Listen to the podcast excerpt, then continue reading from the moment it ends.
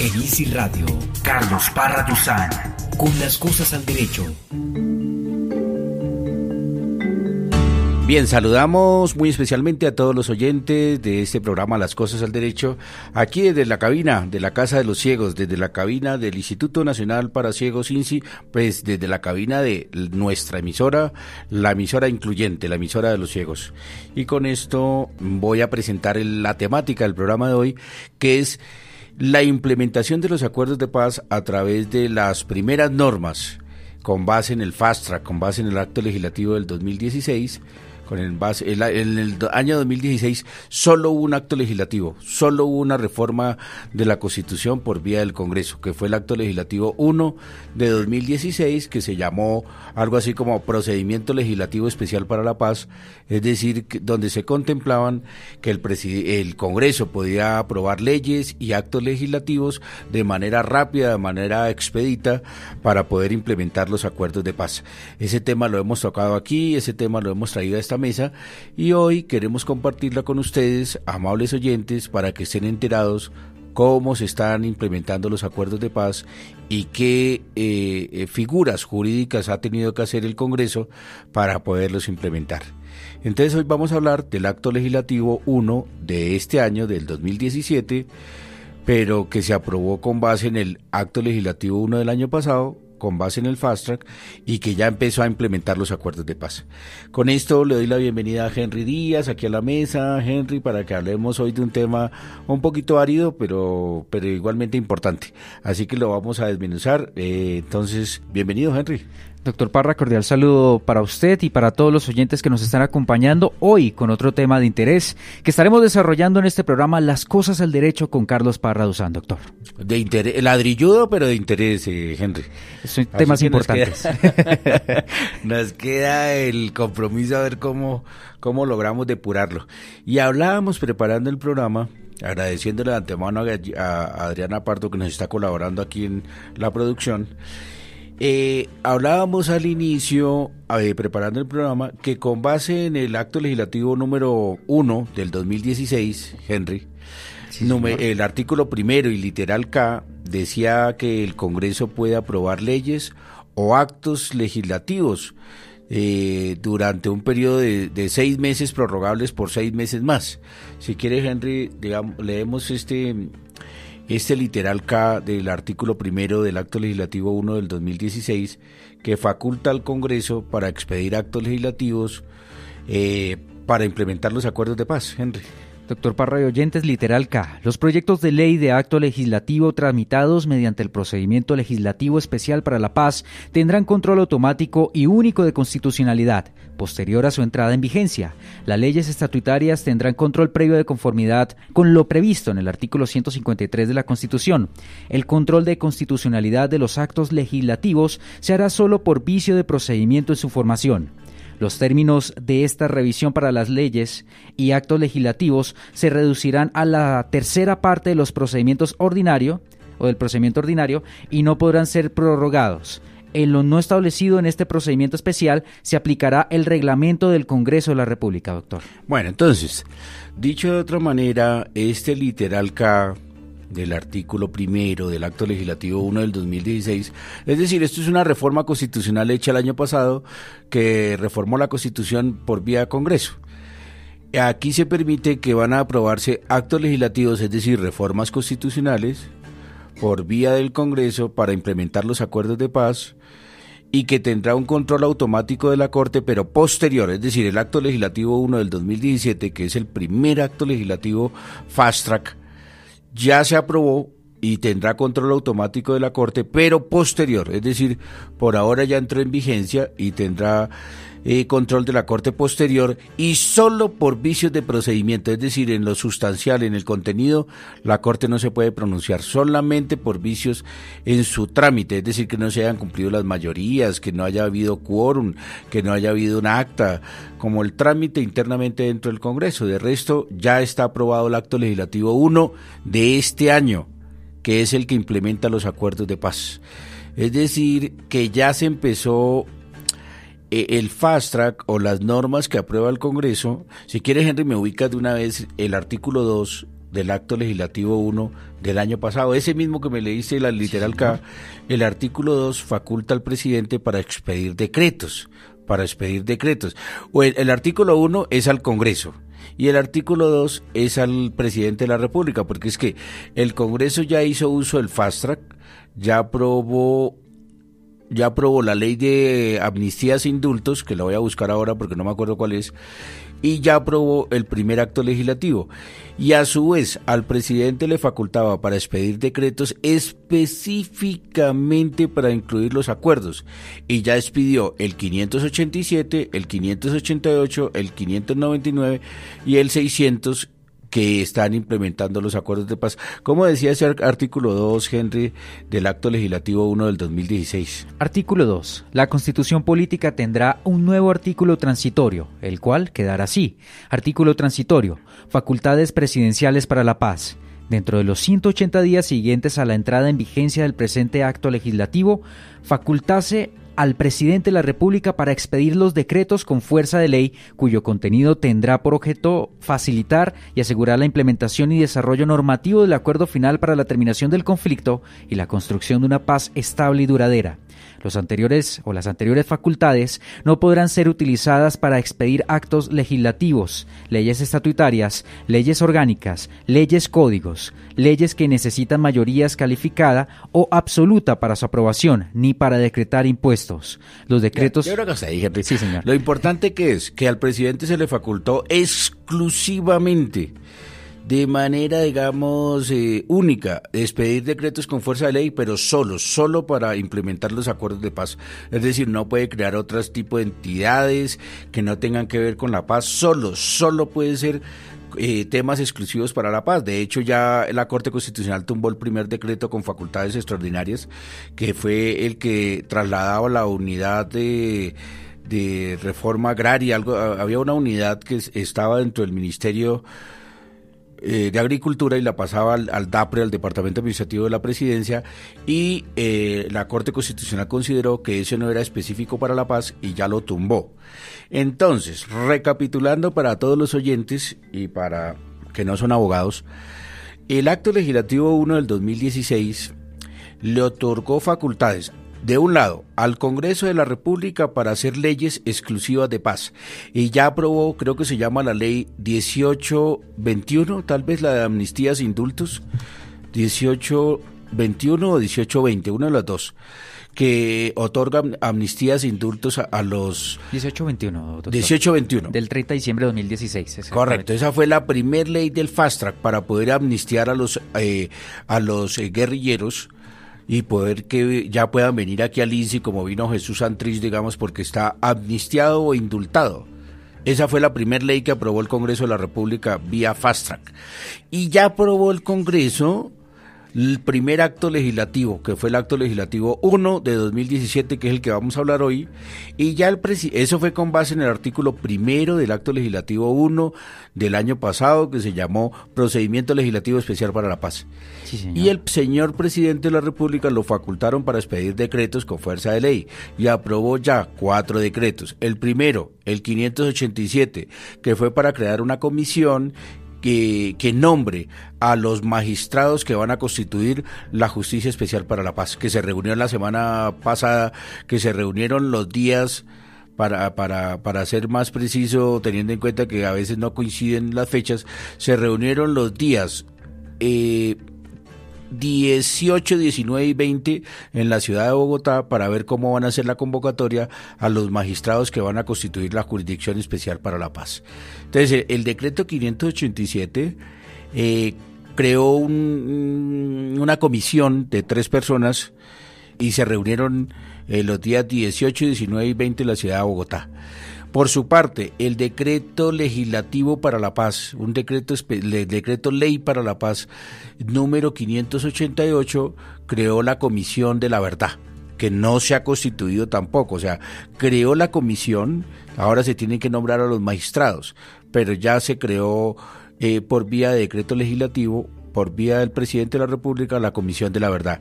Y el decreto 589 eh, también decreto ley, decreto legislativo, no, decreto ley, decreto ley del señor presidente de la República creó la comisión para la búsqueda de las personas que están desaparecidas. Creó la estructura, pero no se han constituido los magistrados.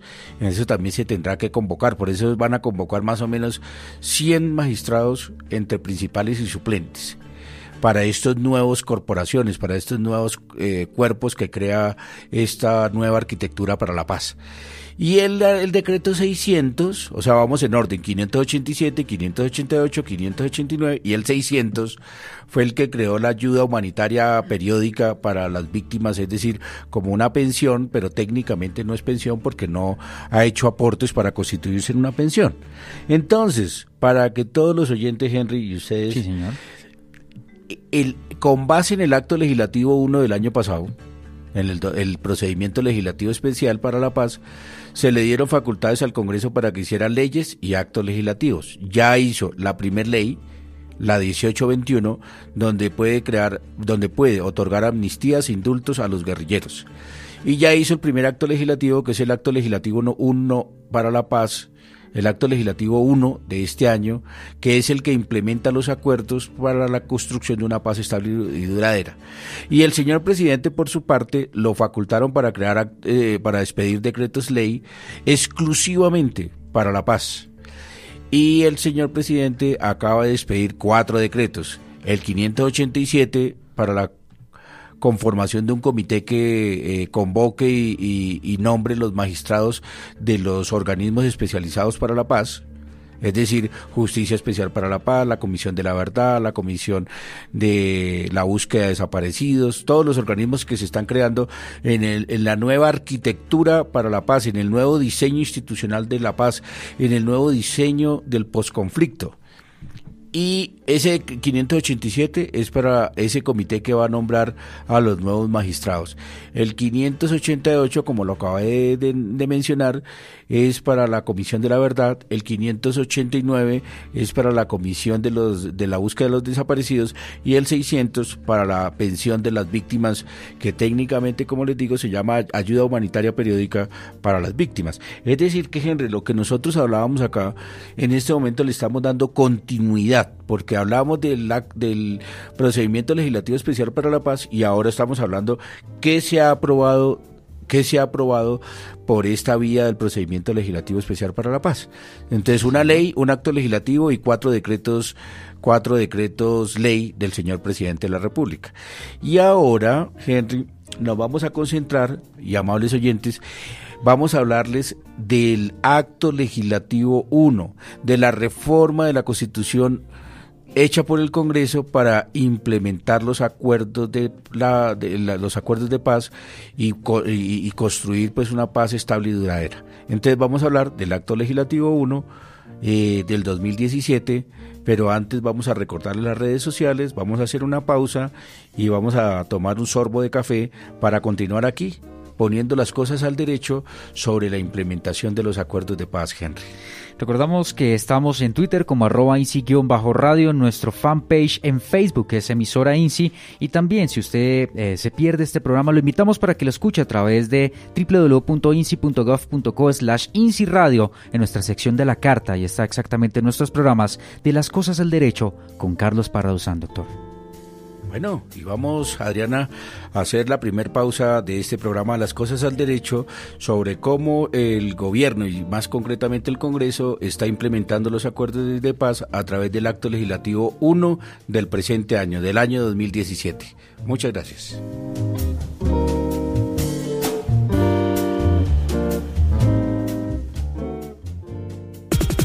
Escríbanos en Twitter usando el hashtag numeral Las Cosas al Derecho.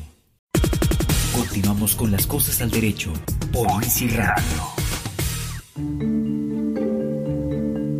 Volvemos a las cosas al derecho aquí con la mesa llena de papeles, de normas, de leyes, de decretos y hacemos una claridad. Parece que hubo una imprecisión, Henry. Sí, señor. Eh, la ley de amnistías indulto, la última ley, porque en, el, en, Colombia, pues desde luego que ha habido desde la M19 en el año 91 muchas leyes de, de, donde perdonan los delitos, donde otorgan amnistías e indultos o armisticios que se llamó en su momento. Esa ley de amnistías e indultos en realidad es la 1820. Yo no sé si en algún momento mencionamos 1821, pero hacemos eh, precisión. Es la 1820 de 30 de diciembre de 2016. Correcto. Que, que como les decía, eh, los acuerdos de paz, según leímos en los decretos hace un recuento en la parte motiva y los acuerdos de paz se entienden que se implementaron el día 30 de noviembre. 30 de noviembre porque lo refrendó el Congreso de la República. Eh, los acuerdos finales de La Habana, eh, hubo dos acuerdos, los del 2 de, 2 de octubre y los del día 24 de noviembre, que fue finalmente el acuerdo enmendado, el acuerdo corregido, de acuerdo a los aportes de la oposición.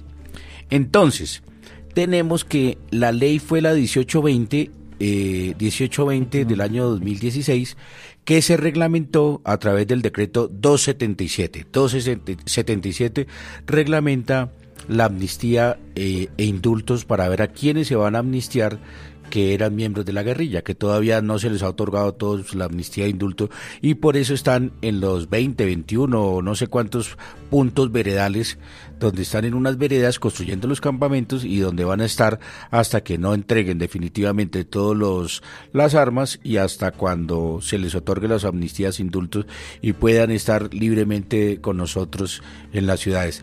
Y lo otro que dijimos, no, era precisar eso y ahora sí vamos a hablar, Henry, del acto legislativo de la reforma constitucional número uno de 2017, que son que le incorporó a la Constitución colombiana 27 artículos transitorios y tiene ocho capítulos. Y eso es lo que vamos a comentar.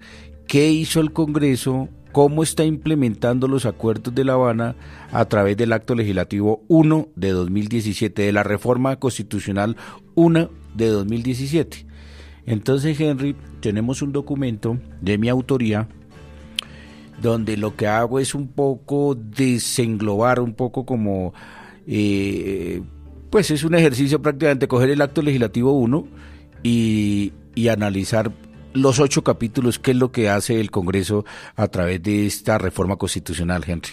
Doctor Parra y oyentes, el capítulo 1 del Acto Legislativo 1 de 2017 crea el Sistema Integral de Verdad, Justicia, Reparación y No Repetición, SIB JRNR, que estará compuesto por los siguientes mecanismos y medidas. Primero, la Comisión para el Esclarecimiento de la Verdad, la Convivencia y la No Repetición. Segundo, la Unidad para la Búsqueda de Personas dadas por desaparecidas en el contexto y en razón del conflicto armado. Tercero, la Jurisdicción Especial para la Paz. Cuarto, las medidas de reparación integral para la construcción de paz y las garantías de no repetición, doctor.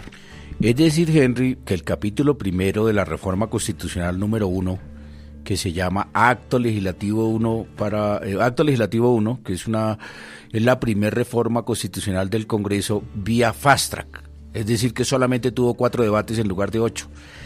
Lo primero que crea en el capítulo primero es el sistema. ¿Cómo se llama? Sistema, el nombre completo es Sistema se llama exactamente Sistema Integral de Verdad, Justicia, Reparación y No Repetición, doctor. Exactamente. Este sistema de verdad, justicia y no repetición, este sistema está compuesto eh, por tres órganos, tres o cuatro, tal vez tres, porque el último no es un órgano, sino es una, mm, es como eh, cómo se les va a reparar definitivamente a las víctimas. Por eso el presidente, esto se, se amarra y se une de una vez con lo que hizo el presidente, porque lo primero que es la comisión de la verdad. Sí, señor. ¿No es cierto? que fue el que creó el presidente a través del decreto 588 que ya habíamos dicho que fue la Comisión de la Verdad. Precisamente por eso, a través del decreto ley, creó esa comisión. Después, en el sistema de, de, verdad, justicia y reparación, que crea este acto legislativo 1, se habla de la comisión de, las, de la búsqueda de las personas, dadas por desaparecidas. ¿no? Correcto, doctor Parra. La unidad para la búsqueda de personas dadas por desaparecidas en el contexto y en razón del conflicto armado, doctor. Por eso, y ese fue el que creó el presidente por vía de decreto ley del 589 589 ya está creado, precisamente, porque hace parte del sistema de verdad, justicia y reparación. Y el tercer órgano es la Justicia Especial para la Paz. Sí, señor. La, eh, jurisdicción especial, ¿sí? Sí, la Jurisdicción Especial para la Paz, que hay un capítulo específico en este acto legislativo. Entonces digamos que estos tres, más el sistema de reparación humanitaria, que es el numeral cuarto, eh, eh, constituye todo esto sumado el sistema de verdad, justicia y reparación, creado en el acto legislativo 1 de 2017 que ya empieza a crear la nueva arquitectura, el nuevo diseño, el nuevo dibujo institucional para la paz. Es decir, que los colombianos, además de tener la Corte Constitucional, la Corte Suprema de Justicia y la Corte, el Consejo de Estado, también vamos a tener la Justicia Especial para la Paz, vamos a tener el, el Comité de, de, Búsqueda para los Desaparecidos y además vamos a tener el Comité de Verdad, Justicia y Reparación dentro de la nueva eh, dibujo de la justicia de la rama judicial. Entonces, esto fue lo primero, lo primero que hizo eh, este acto legislativo 1 de 2017, capítulo primero. Entonces ya nos queda claro para todos los oyentes que este capítulo lo que hizo fue constituir el sistema, un, todo un sistema de verdad, justicia y reparación. Y no repetición, por cierto, con tres órganos y un sistema de reparación integral a las víctimas. Entonces, ese sería el primer capítulo, Henry, del acto legislativo 1 de 2017. Doctor Parra de Oyentes, el capítulo 2 crea la Comisión para el Esclarecimiento de la Verdad, la Convivencia y la No Repetición que será un ente autónomo del orden nacional con personería jurídica, con autonomía administrativa, presupuestal y técnica, sujeta a un régimen legal propio. Esta comisión será un órgano temporal y de carácter extrajudicial que busca conocer la verdad de lo ocurrido en el marco del conflicto y contribuir al esclarecimiento de las violaciones e infracciones cometidas en mismo y ofrecer una explicación amplia de su complejidad a toda la sociedad, doctor. Claro. Entonces lo que yo les decía, esta comisión de la verdad tiene que conformarse por unos nuevos magistrados, o sea que en Colombia existe la rama, la, en la rama judicial existe la jurisdicción ordinaria, la jurisdicción constitucional, la jurisdicción administrativa, que es el Consejo, el Consejo de Estado, existe la jurisdicción de indígena, existe la jurisdicción de paz, existe la jurisdicción militar, pero no había una jurisdicción de la verdad. Este, esta se va a conformar transitoriamente con la Comisión de la Verdad, que fue creada por el Acto Legislativo 1, por la reforma constitucional y reglamentada por el señor presidente de la República a través del decreto ley 588 del presente año. Entonces ya tenemos un nuevo dibujo porque va a haber una comisión que se va a encargar de, de, de, que las víctimas, digamos, de despejar las dudas y que haya una, de que exista la verdad por encima, digamos, o armonizada con la justicia, que pueda haber un esclarecimiento de la verdad, por qué hubo la determinadas eh, violación de derechos humanos, de derecho humanitario y que se esclarezca la verdad que eso es muy importante en un conflicto armado, que las víctimas al menos sepan cuáles fueron los motivos, cuáles fueron de la toma de Bojayá, de el Aro, de todas esas eh, violación de derechos eh, humanos y derecho humanitario, cuál fue la verdad de esa toma, cuál fue la verdad del Palacio de Justicia del 85, 86 por qué fue la toma del Palacio de Justicia, quién la promovió, lo que se quiere también es que los colombianos tengamos derecho a esa verdad. Esto está, amables oyentes y ciberoyentes, en el capítulo 2 del título, perdón, capítulo 2 del acto legislativo 1 de 2017. Y vamos ahora a mirar, vamos a escudriñar el capítulo tercero, Henry, que en qué consiste de los ocho capítulos que consagra el acto legislativo 1 para la implementación de los acuerdos de paz, para la construcción de una paz estable y duradera. De esos ocho capítulos vamos a entrarnos, adentrarnos en el capítulo tercero. Por su parte, el capítulo tercero crea la Jurisdicción Especial para la Paz, JEP, que estará sujeta a un régimen legal propio con autonomía administrativa, presupuestal y técnica. Esta jurisdicción administrará justicia de manera transitoria y autónoma y conocerá de manera preferente sobre todos los temas o sobre todas las demás jurisdicciones y de forma exclusiva de las conductas sometidas con anterioridad al 10 de diciembre de 2016 por causa con ocasión o en relación directa o indirecta con el conflicto armado por quienes participaron en el mismo, en especial respecto a conductas consideradas graves infracciones al derecho internacional humanitario o graves violaciones de los derechos humanos, doctor. Sí, entonces el capítulo tercero pues crea eh, la Jurisdicción Especial para la Paz, que es la que eh, se va a encargar de juzgar a los victimarios, que es la que se va a encargar de incluso eh, estar en la discusión en el Estado colombiano porque parece que se van a poder incluir a los militares, que era algo pues como que se discutía al principio, pero también van a poder estar eh, a ser parte de la Jurisdicción Especial para la Paz, que tienen una un listón, tienen un estándar de juzgamiento diferente, no se van a juzgar hasta los 60 años de la justicia ordinaria como actualmente se hace, sino que tienen un tope hasta de 8 años los que se acojan a la justicia especial y si no se acogen y se les comprueban delitos, podrán ir hasta 20 años de pena privativa de la libertad por no haberse acogido a la Jurisdicción Especial para la Paz. Entonces, este es el tercer capítulo, que crea la Jurisdicción Especial para la Paz y que hace parte del sistema de verdad, justicia y reparación, eh, Henry. Doctor Parra de el capítulo cuarto establece que en el marco del sistema integral de verdad, justicia, reparación y no repetición, el Estado garantizará el derecho a la reparación a las víctimas de graves violaciones a los derechos humanos e infracciones al derecho internacional humanitario que hayan sufrido daños, individual o colectivamente, con ocasión del conflicto armado.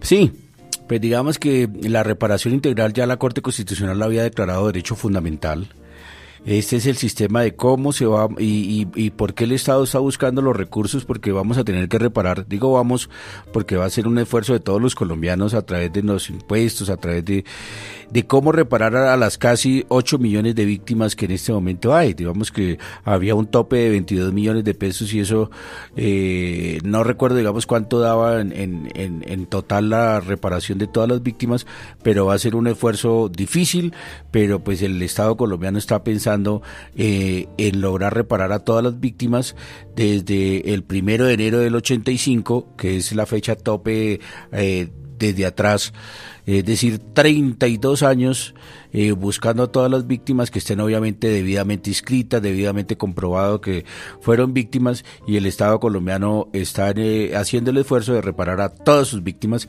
y en eso consiste el capítulo cuarto del acto legislativo 1 de 2017, Henry.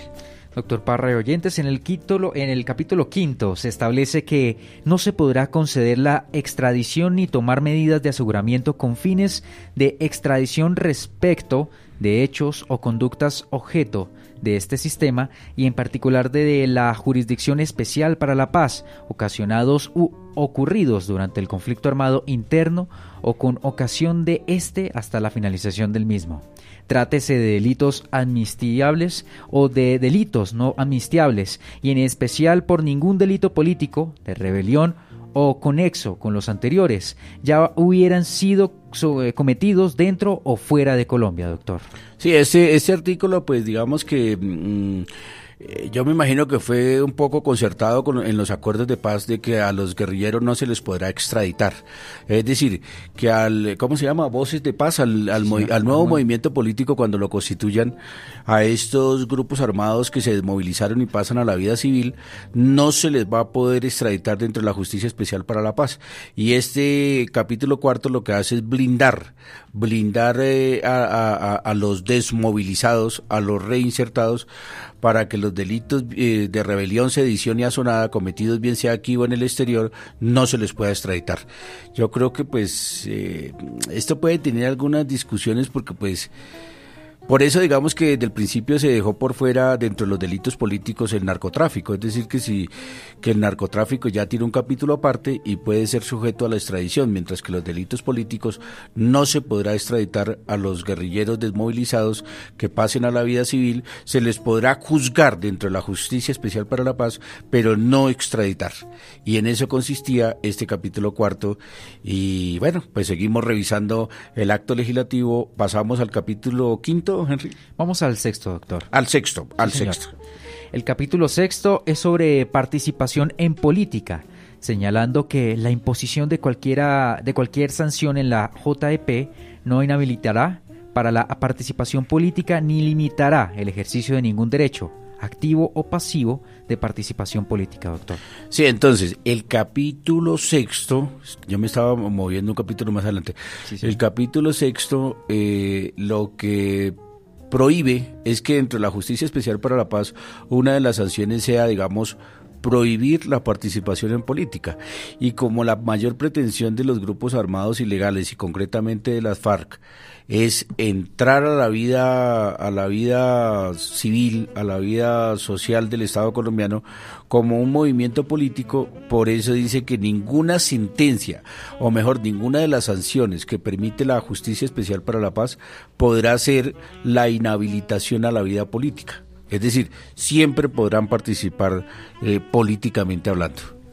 Doctor Parra, por su parte, el capítulo séptimo sobre el tratamiento diferenciado para miembros de la fuerza pública, en virtud del carácter inescindible de la Jurisdicción Especial para la Paz en relación con los miembros de la fuerza pública que hubieran realizado conductas punibles por causa, con ocasión o en relación directa o indirecta con el conflicto armado, el tratamiento será simétrico en algunos aspectos, diferenciado eh, en otros, pero siempre equitativo, equilibrado y simultáneo, doctor. Sí, lo que pasa es que la, un poco lo que quiere el gobierno y lo que quiere el Congreso es que la justicia especial para la paz sea para los dos bandos del conflicto armado, es decir, tanto de la guerrilla como de los militares que hayan cometido excesos. Por eso dice que la justicia especial para la paz tiene un carácter inescindible, es decir, que no se puede dividir, que no se puede separar, que no eh, tanto se puede aplicar como para los guerrilleros como para los militares. Pues en algunos casos los militares dicen que eso es deshonroso, pero allá hay algunos militares que han anunciado que sí se van a escoger, se, van a acoger al sistema de justicia especial para la paz, en el entendido pues que es mucho más beneficioso en cuanto a la pena y en el entendido que si se cometieron algunos excesos, si hubo algunos errores de estrategia militar, fue dentro de un marco de conflicto armado y eso es lo que establece el capítulo séptimo del acto legislativo 1 de la implementación de los acuerdos de paz. Henry. Por último, el capítulo octavo le da prevalencia al acuerdo final para la terminación del conflicto armado y la construcción de una paz estable y duradera, doctor. Este capítulo es muy importante, Henry, porque es otra manera de blindar los acuerdos. ¿Qué es lo que dice el capítulo octavo del, acto legislativo 1?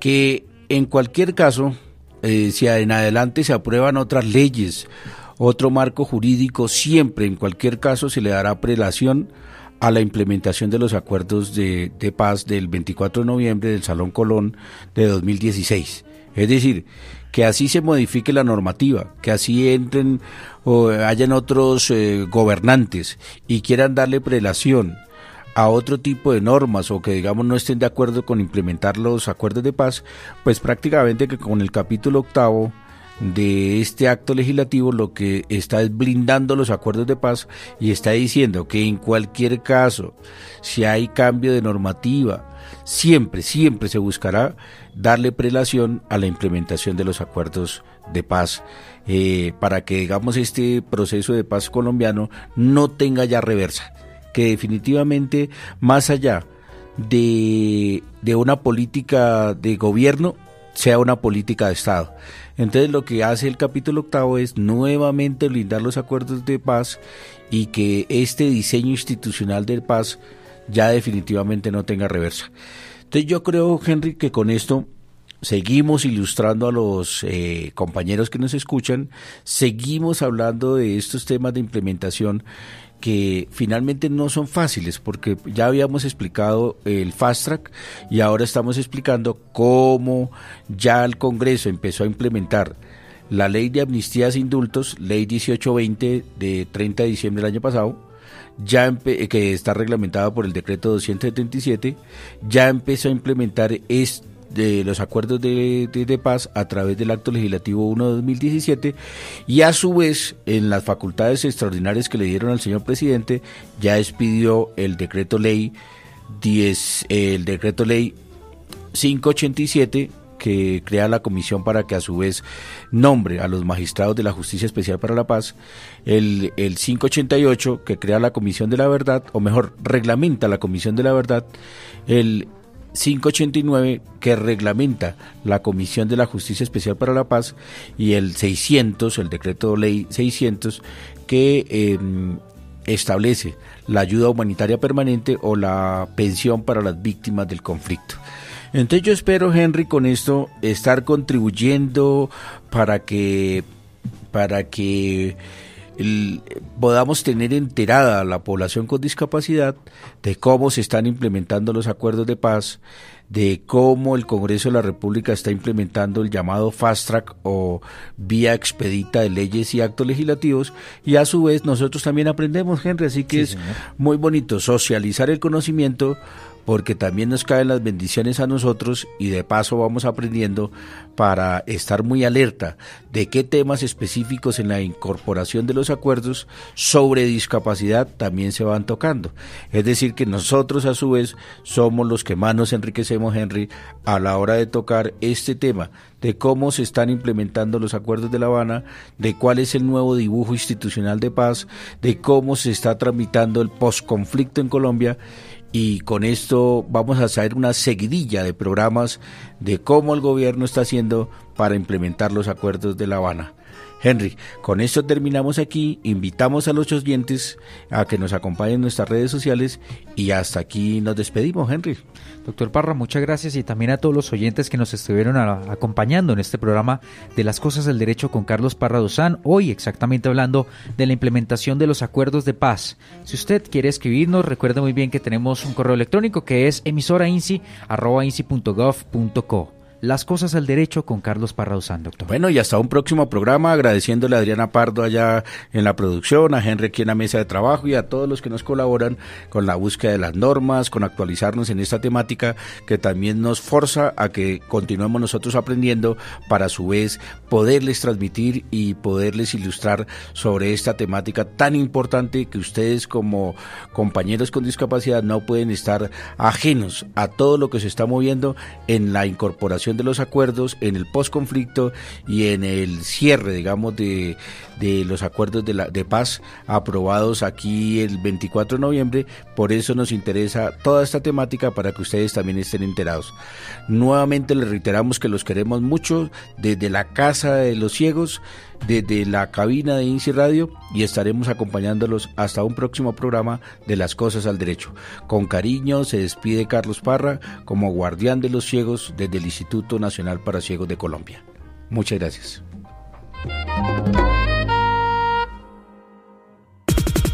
Al aire, las cosas al derecho.